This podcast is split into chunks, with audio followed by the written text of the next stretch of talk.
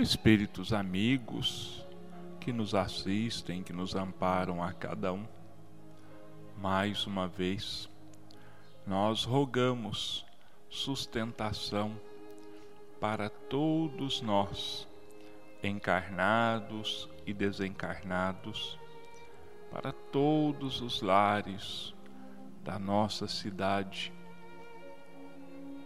Que a sua luz se faça presente em nossas mentes, em nossos corações, iluminando e nos guiando a cada um em direção ao bem, à paz, ao perdão, ao amor e à caridade. Agradecidos, entregamos as nossas vidas e todas as vidas em Suas mãos, te pedindo que faça de cada um de nós instrumentos da Sua paz e do seu amor e que assim seja. Os nossos votos de paz, de harmonia, de luz a cada um. Hoje nós vamos continuar com o exame do capítulo 7 do Evangelho segundo o Espiritismo a leitura hoje ela é um pouco extensa, esta mensagem, mas nós vamos fazê-la mesmo assim. Diminuímos no tempo dos nossos comentários para que os nossos irmãos tenham uma ideia de conjunto daquilo que o Espírito quer passar para nós nesta mensagem. Instruções dos Espíritos, o orgulho e a humildade. Constantina, 1863. Lacordaire, Constantina, 1863. Que a paz do Senhor esteja convosco, meus queridos amigos. Venho até vós para encorajar-vos a seguir o bom caminho. Aos pobres de espírito que outrora viveram na terra, Deus concede a missão de vir esclarecer-vos. Bendito seja pela graça de, que nos dá de podermos ajudar o vosso adiantamento. Que o Espírito Santo me ilumine me ajude a tornar compreensíveis minha palavra e me conceda a graça de pô-la ao alcance de todos. Todos vós, encarnados, que estais sob a pena e procurais a luz, que a vontade de Deus venha em minha ajuda para fazê-la brilhar aos vossos olhos. A humildade é uma virtude bem esquecida entre vós. Os grandes exemplos que vos foram dados são tão pouco seguidos. E, no entanto, sem humildade, podeis ser caridosos para o vosso próximo? Oh, não! porque esse sentimento nivela os homens, mostra-lhes que são irmãos, que devem ajudar-se mutuamente e os encaminha ao bem. Sem a humildade, enfeitai-vos de virtudes que não possuís, como se vestisseis um hábito para ocultar as deformidades do corpo. Lembrai-vos daquele que nos salva. Lembrai-vos da sua humildade, que o fez tão grande e o elevou acima de todos os profetas. O orgulho é o terrível adversário da humildade. Se o Cristo prometeu o reino dos céus aos mais pobres, foi porque os grandes da terra imaginavam que os títulos e as riquezas eram a recompensa de seus méritos e que a sua essência era mais pura que a do pobre. Acreditavam que estas coisas lhe eram devidas e por isso, quando Deus as retira, acusam-no de injustiça. Ó oh, irrisão e cegueira! Deus, acaso, estabeleceu entre vós alguma distinção pelos corpos? O invólucro do pobre não é o mesmo do rico? O Criador fez duas espécies de homens?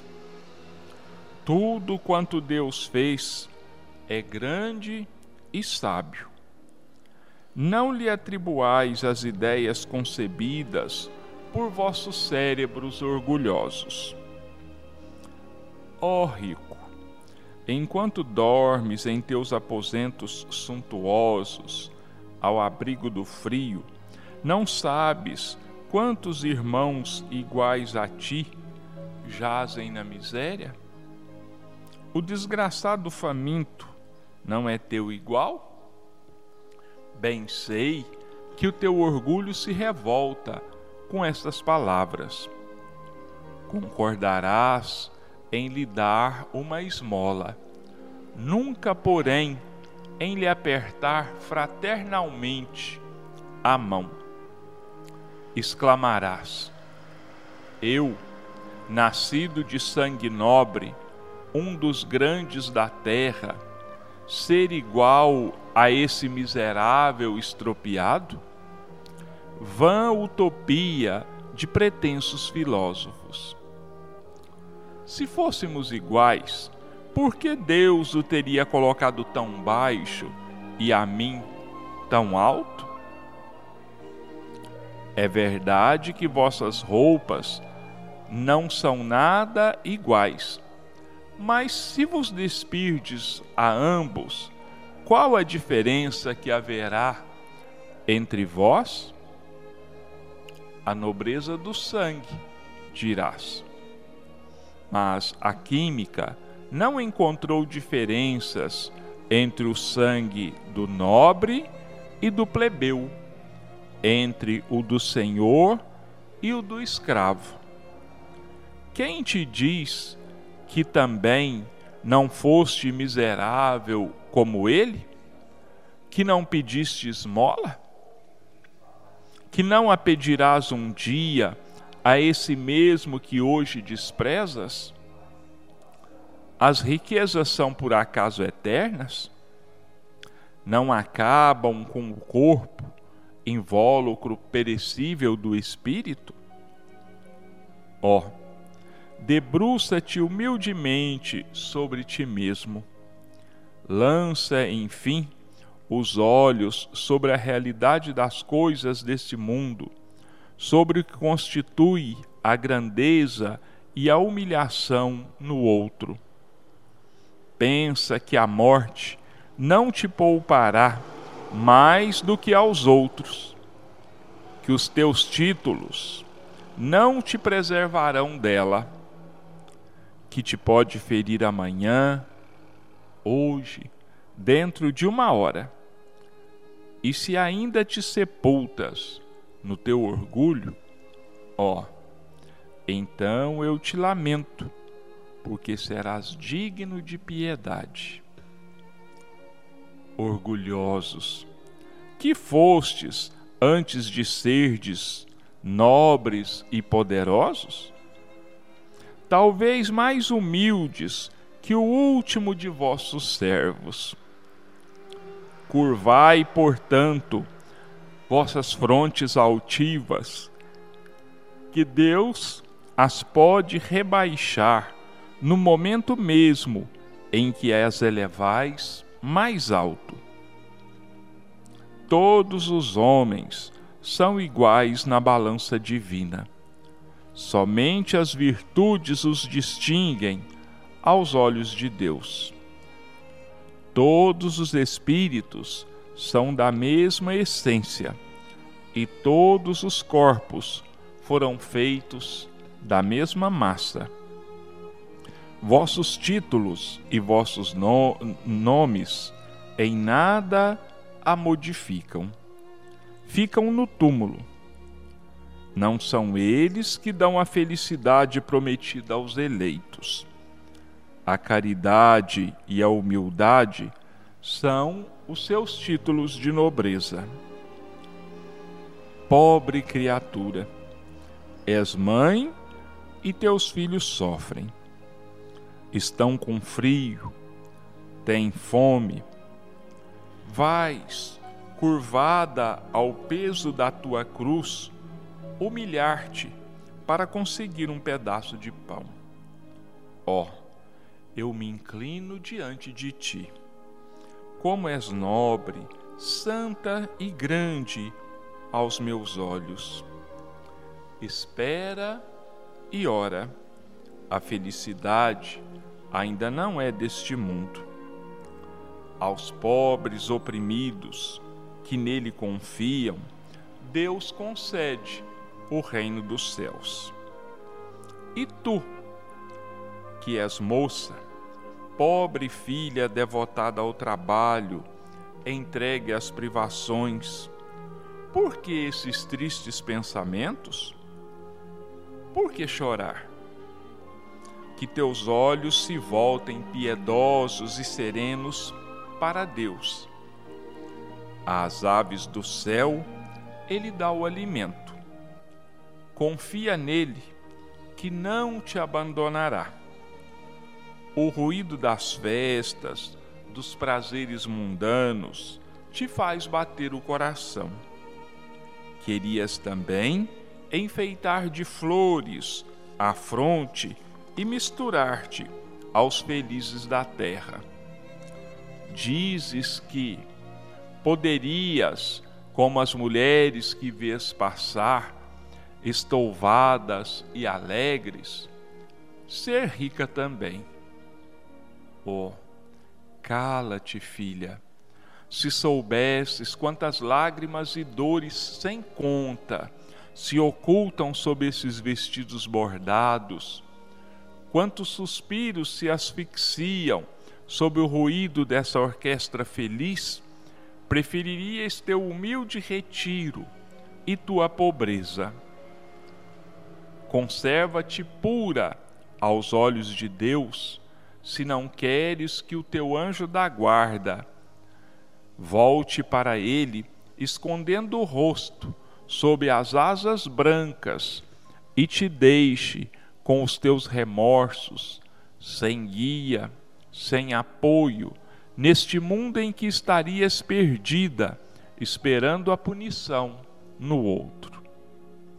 E todos vós que sofreis as injustiças dos homens, sede indulgentes para as faltas dos vossos irmãos, lembrando que vós mesmos não estáis sem manchas. Isto é caridade, mas é também humildade.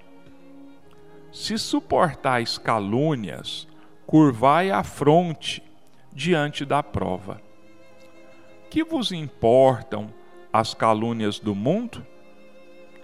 Se a vossa conduta é pura, Deus não pode vos recompensar? Suportar corajosamente as humilhações dos homens é ser humilde e reconhecer que só Deus é grande e todo-poderoso. Ó, oh, meu Deus, Será preciso que o Cristo volte novamente à terra para ensinar aos homens as suas leis que eles esquecem?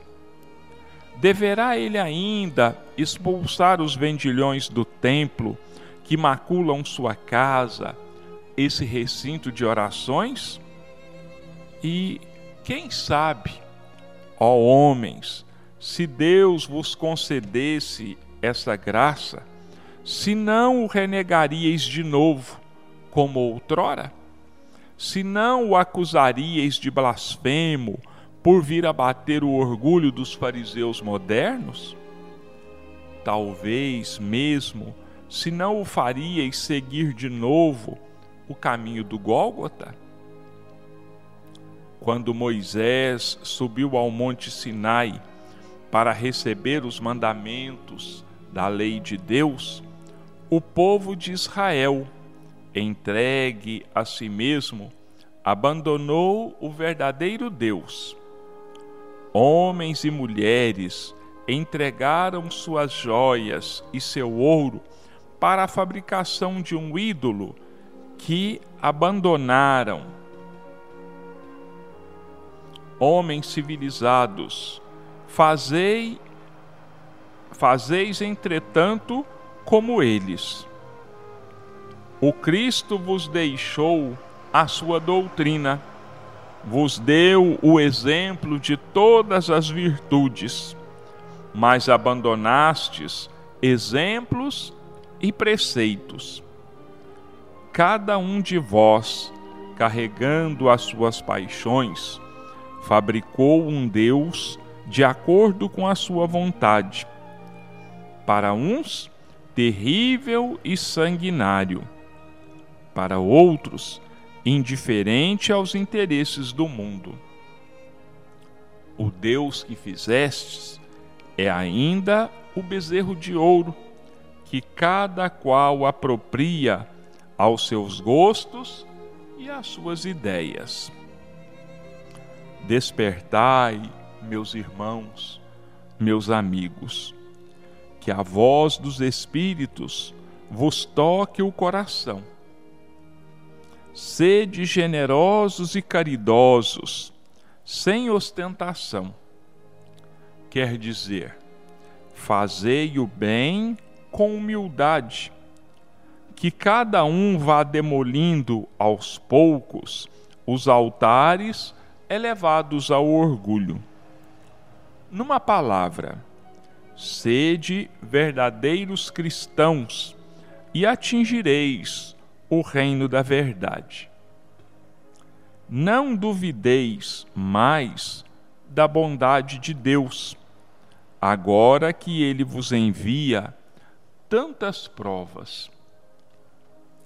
Viemos preparar o caminho para o cumprimento das profecias.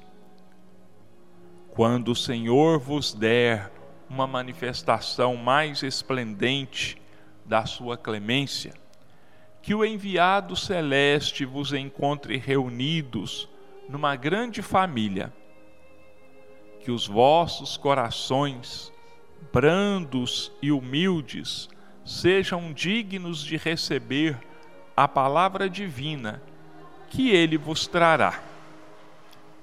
Que o eleito não encontre em seu caminho senão as palmas dispostas pelo vosso retorno ao bem, à caridade, à fraternidade, e então o vosso mundo se tornará um paraíso terreno. Mas, se permanecerdes insensíveis à voz dos Espíritos, enviados para purificar e renovar a vossa sociedade civilizada, rica em conhecimentos, e não obstante tão pobre de bons sentimentos, a nada mais nos restará do que chorar e gemer pela vossa sorte.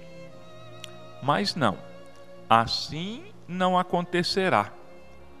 Voltai-vos para Deus, vosso Pai, e então nós todos que trabalhamos para o cumprimento da Sua vontade, entoaremos o cântico de agradecimento ao Senhor por Sua inesgotável bondade e para o glorificar por todos os séculos dos séculos.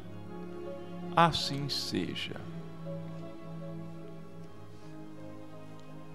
Muito séria esta questão do orgulho e da humildade. Nós, infelizmente, temos nos entregado ao orgulho, orgulho de raça, orgulho de cor, de posição econômica, de ideias religiosas.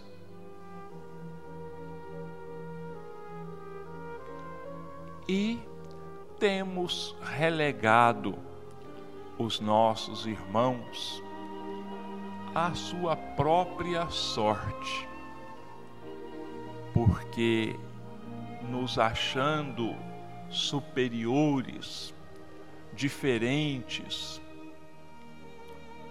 nós entregamos a eles os seus próprios destinos, quando muitas vezes está em nossas próprias mãos, está dentro das nossas possibilidades e principalmente faz parte dos deveres morais que devemos vivenciar o auxílio a esses nossos irmãos. Mas, como Lacordaire relembra aqui o episódio do bezerro de ouro mandado fundir pelos judeus seguidores de Moisés, nós também erigimos para nós um ídolo. Quando não são os ídolos que a mídia constrói para nós, nos quais nós buscamos nos completar, nós buscamos aquilo que nós julga, julgamos não ter e que deveríamos ter para também nos destacarmos, nós temos os nossos ídolos levantados pelo nosso orgulho, pela nossa vaidade. E nós nos cristalizamos nesses ídolos. Nós idolatramos a posição social, aquele bem que nós tanto buscamos, aquele carro novo, aquela casa nova,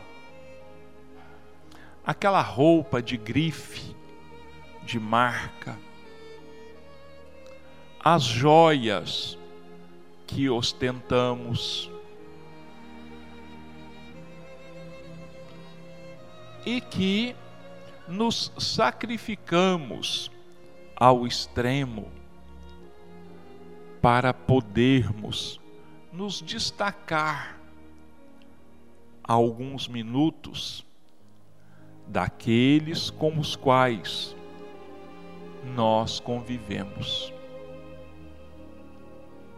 Não nos dignamos em nenhum momento em sacrificar esse orgulho, essa vaidade nos rebaixando e buscando auxiliar o nosso próximo.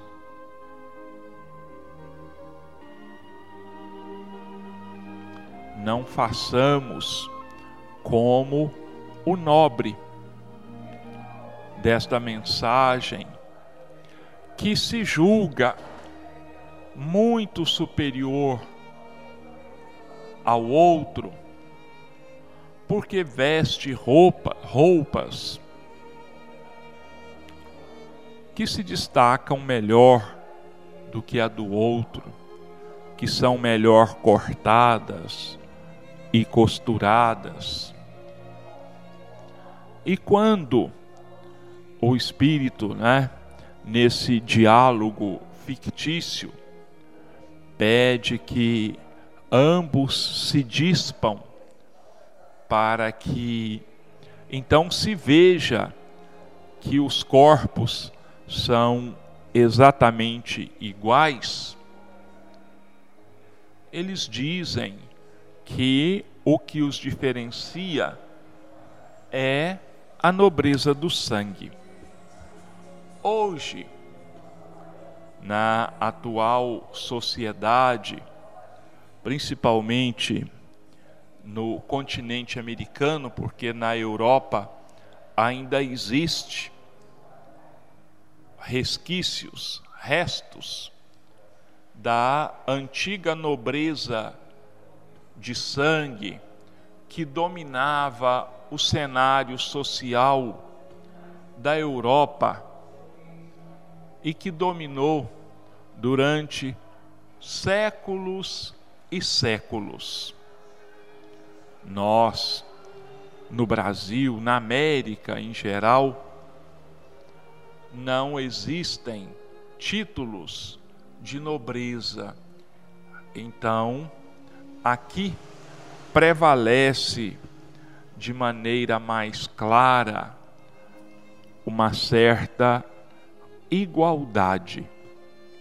Igualdade de nascimento, ainda que prevaleçam, como eu disse no começo, alguma, alguns resquícios de enganosa superioridade por motivos de uma posição social mais elevada, pela detenção de uma quantidade maior de bens materiais. Mas o que importam esses bens materiais diante da eternidade? O que são eles? São matéria. E matéria só pode existir em mundos materiais. Ao nos desprendermos do nosso corpo físico, estaremos também deixando tudo aquilo que nós, pensando que era nosso, nos trazia tanto orgulho, nos estimulava tanto a nossa vaidade.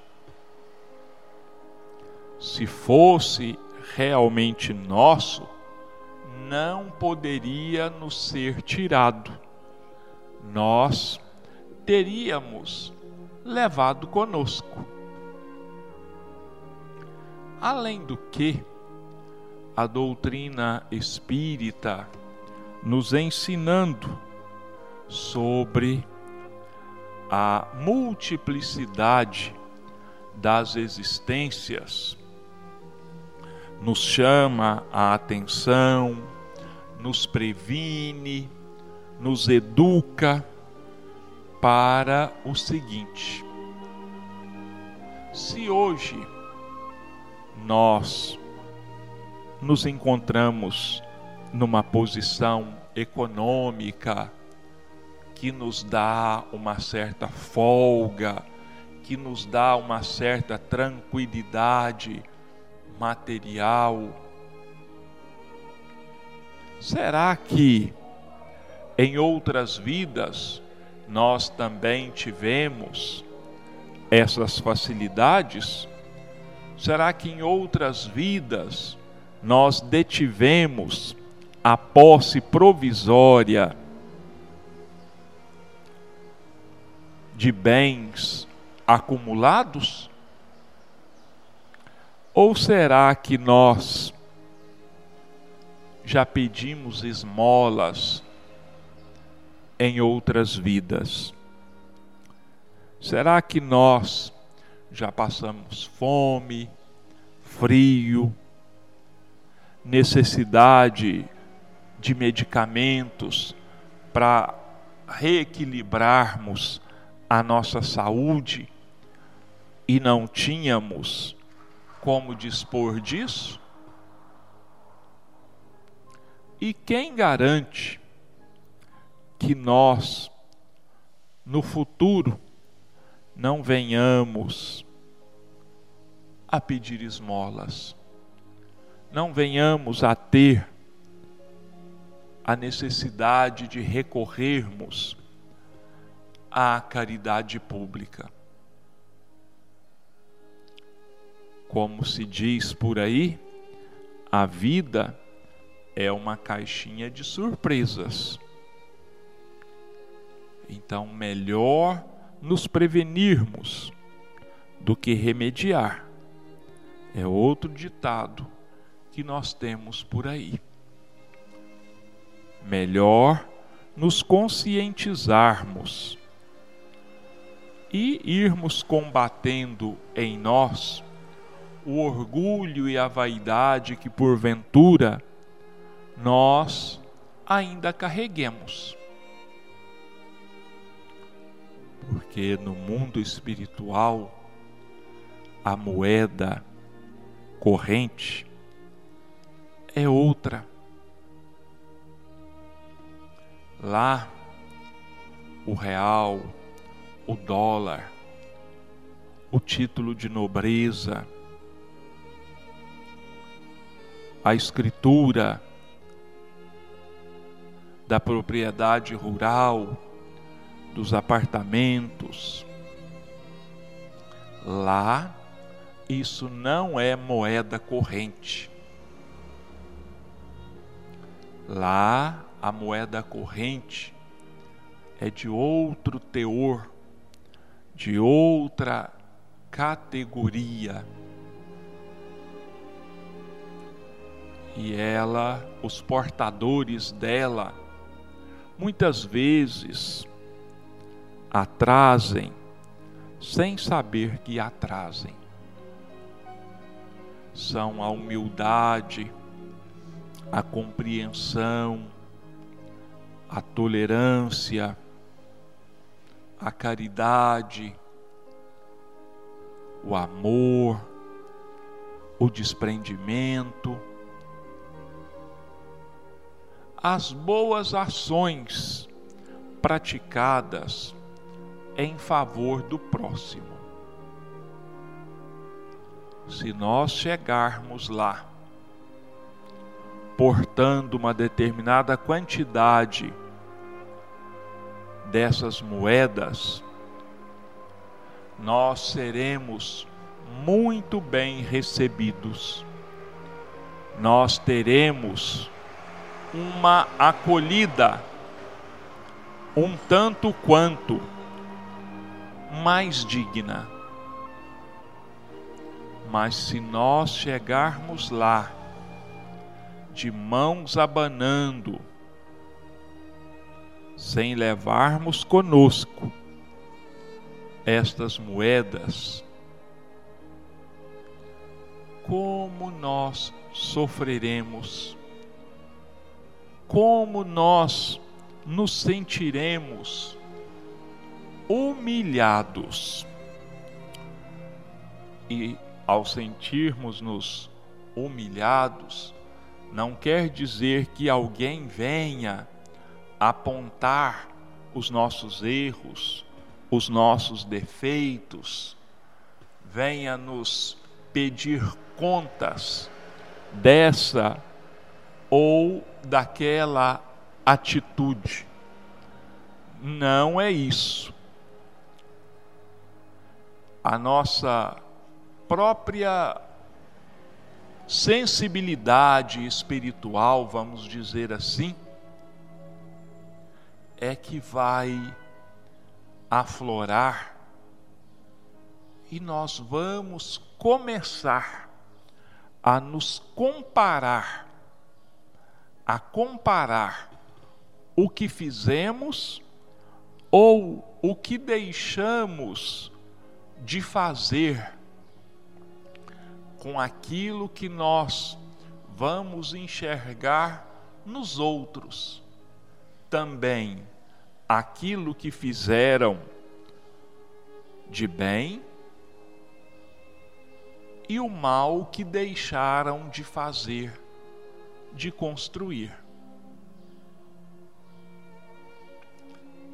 Isso nós vamos conseguir no mundo espiritual, porque é dado a cada espírito, como eu já disse, a clarividência, aliás, não é dado, nós é quem conquistamos. E a nossa posição no mundo espiritual, ela também não nos é dada. Por graça de Deus, não. A nossa posição espiritual, que muitos chamam de salvação, ela é uma conquista pessoal. Não vamos nós continuar pensando que o simples fato de eu me dizer espírita, por exemplo, ir ao centro duas vezes por semana, ouvir o Evangelho, tomar passes, tomar água fluidificada, que isso vai garantir a minha entrada, entre aspas, no céu. Absolutamente não. Se eu não me transformar intimamente, se eu não conquistar pelas minhas atitudes corretas essa salvação, também entre aspas, nada nem ninguém me pode proporcionar isto não. Isto é uma conquista pessoal. E não sou eu quem diz isso não. Quem diz isso é Jesus. Quando em umas tantas ocasiões disse e repetiu o seguinte: A cada um será dado segundo as suas obras. Ou em outra ocasião, todo trabalhador é digno do seu salário. O reino de Deus está dentro de vós. Busca primeiro Deus e a sua justiça, e tudo mais vos será acrescentado. Então não é o Getúlio, não é a doutrina espírita quem diz isso, não é o Evangelho de nosso Senhor Jesus Cristo. Quem nos tem prevenido, nos tem alertado. Mas mesmo assim, quando chegamos no mundo espiritual, nós alegamos total ignorância, quando na verdade nunca nos faltou o ensinamento, nunca nos faltou a lição. Em todos os momentos, nós temos acesso a essas informações. Bom, nossos irmãos, nós vamos passar agora para a segunda parte dos nossos comentários, onde nós vamos hoje ler e comentar um pouquinho do capítulo 22 do livro Rumo Certo, Chico, em parceria com o Espírito Emmanuel. Ensinamento espírita. Dividimos o prato com os irmãos em penúria, extinguindo o suplício da fome. Dividimos o vestuário com os que sofrem nudez, para que o frio não lhes anule a existência. Providenciamos remédio em favor dos enfermos desamparados. Partilhamos o teto com os que vagueiam sem rumo. Mas não é só. Ensinamos lições de justiça para que a desordem não nos induza à barbárie espalhamos noções de higiene, preservando a saúde.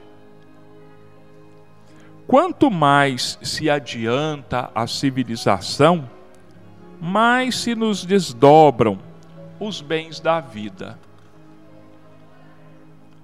Imperioso lembrar que é necessário distribuir também os valores da alma.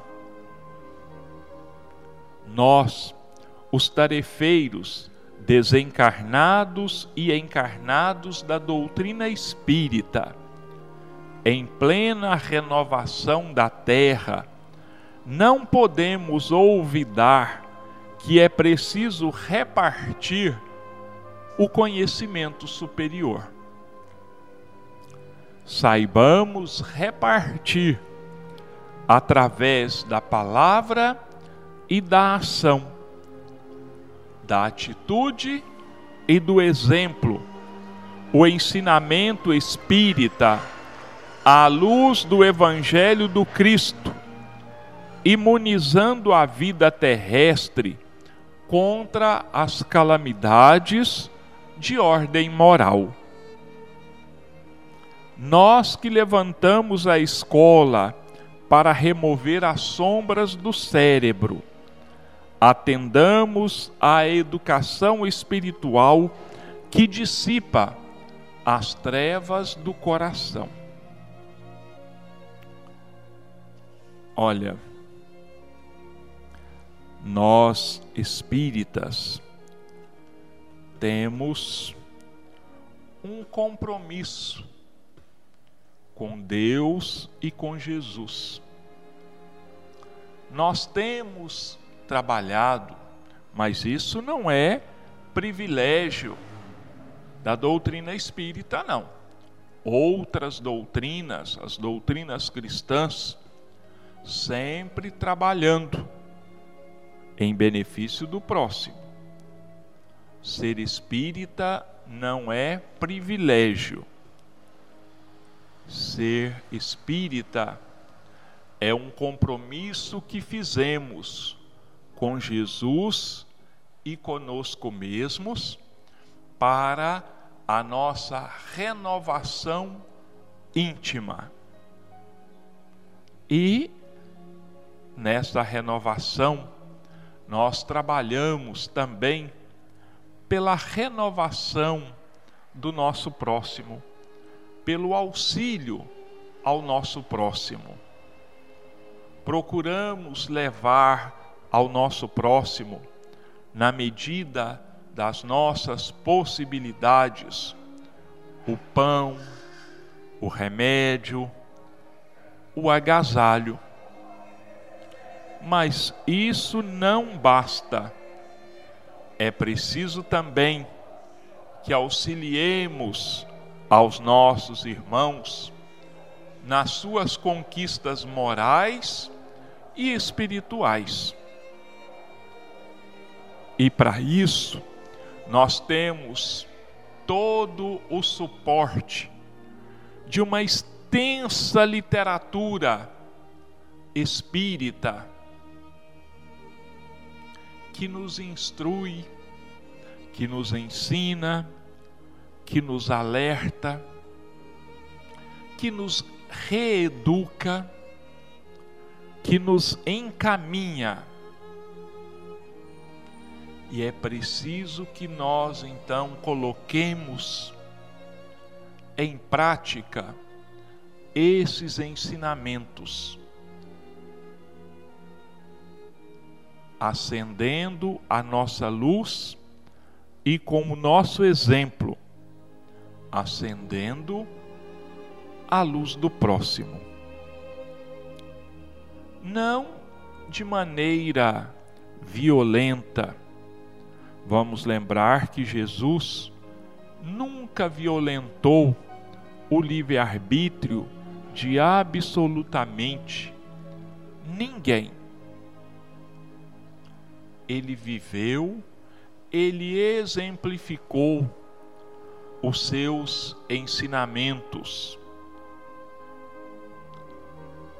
E através das suas parábolas, através dos seus ensinamentos, ele clareava para os homens daquela época e para os homens da época atual as razões de viver e falar daquela forma, de mostrar, de indicar o caminho da reforma íntima, da transformação. E não é por outro motivo que também a doutrina espírita grande maioria dos centros espíritas tem na sua programação de trabalho a evangelização infantil, as mocidades espíritas, os círculos de estudo do Evangelho e das obras básicas da doutrina. Porque o Espiritismo, entre outras coisas, é uma escola, uma escola de bênçãos que temos recebido do alto e que temos a obrigação moral de dividir com aqueles que caminham junto conosco.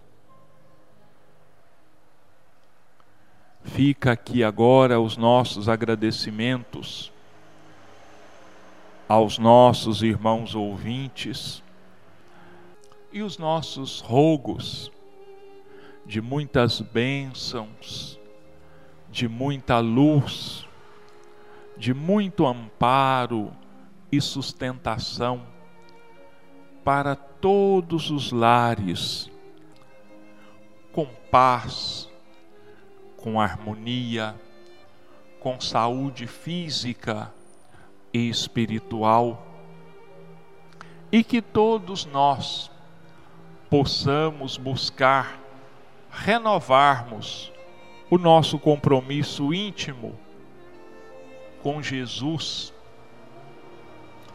de vivermos e exemplificarmos os seus ensinamentos de luz. Que Deus e Jesus, que a espiritualidade amiga nos ampare e nos sustente a cada um em todos os dias das nossas vidas e que assim seja.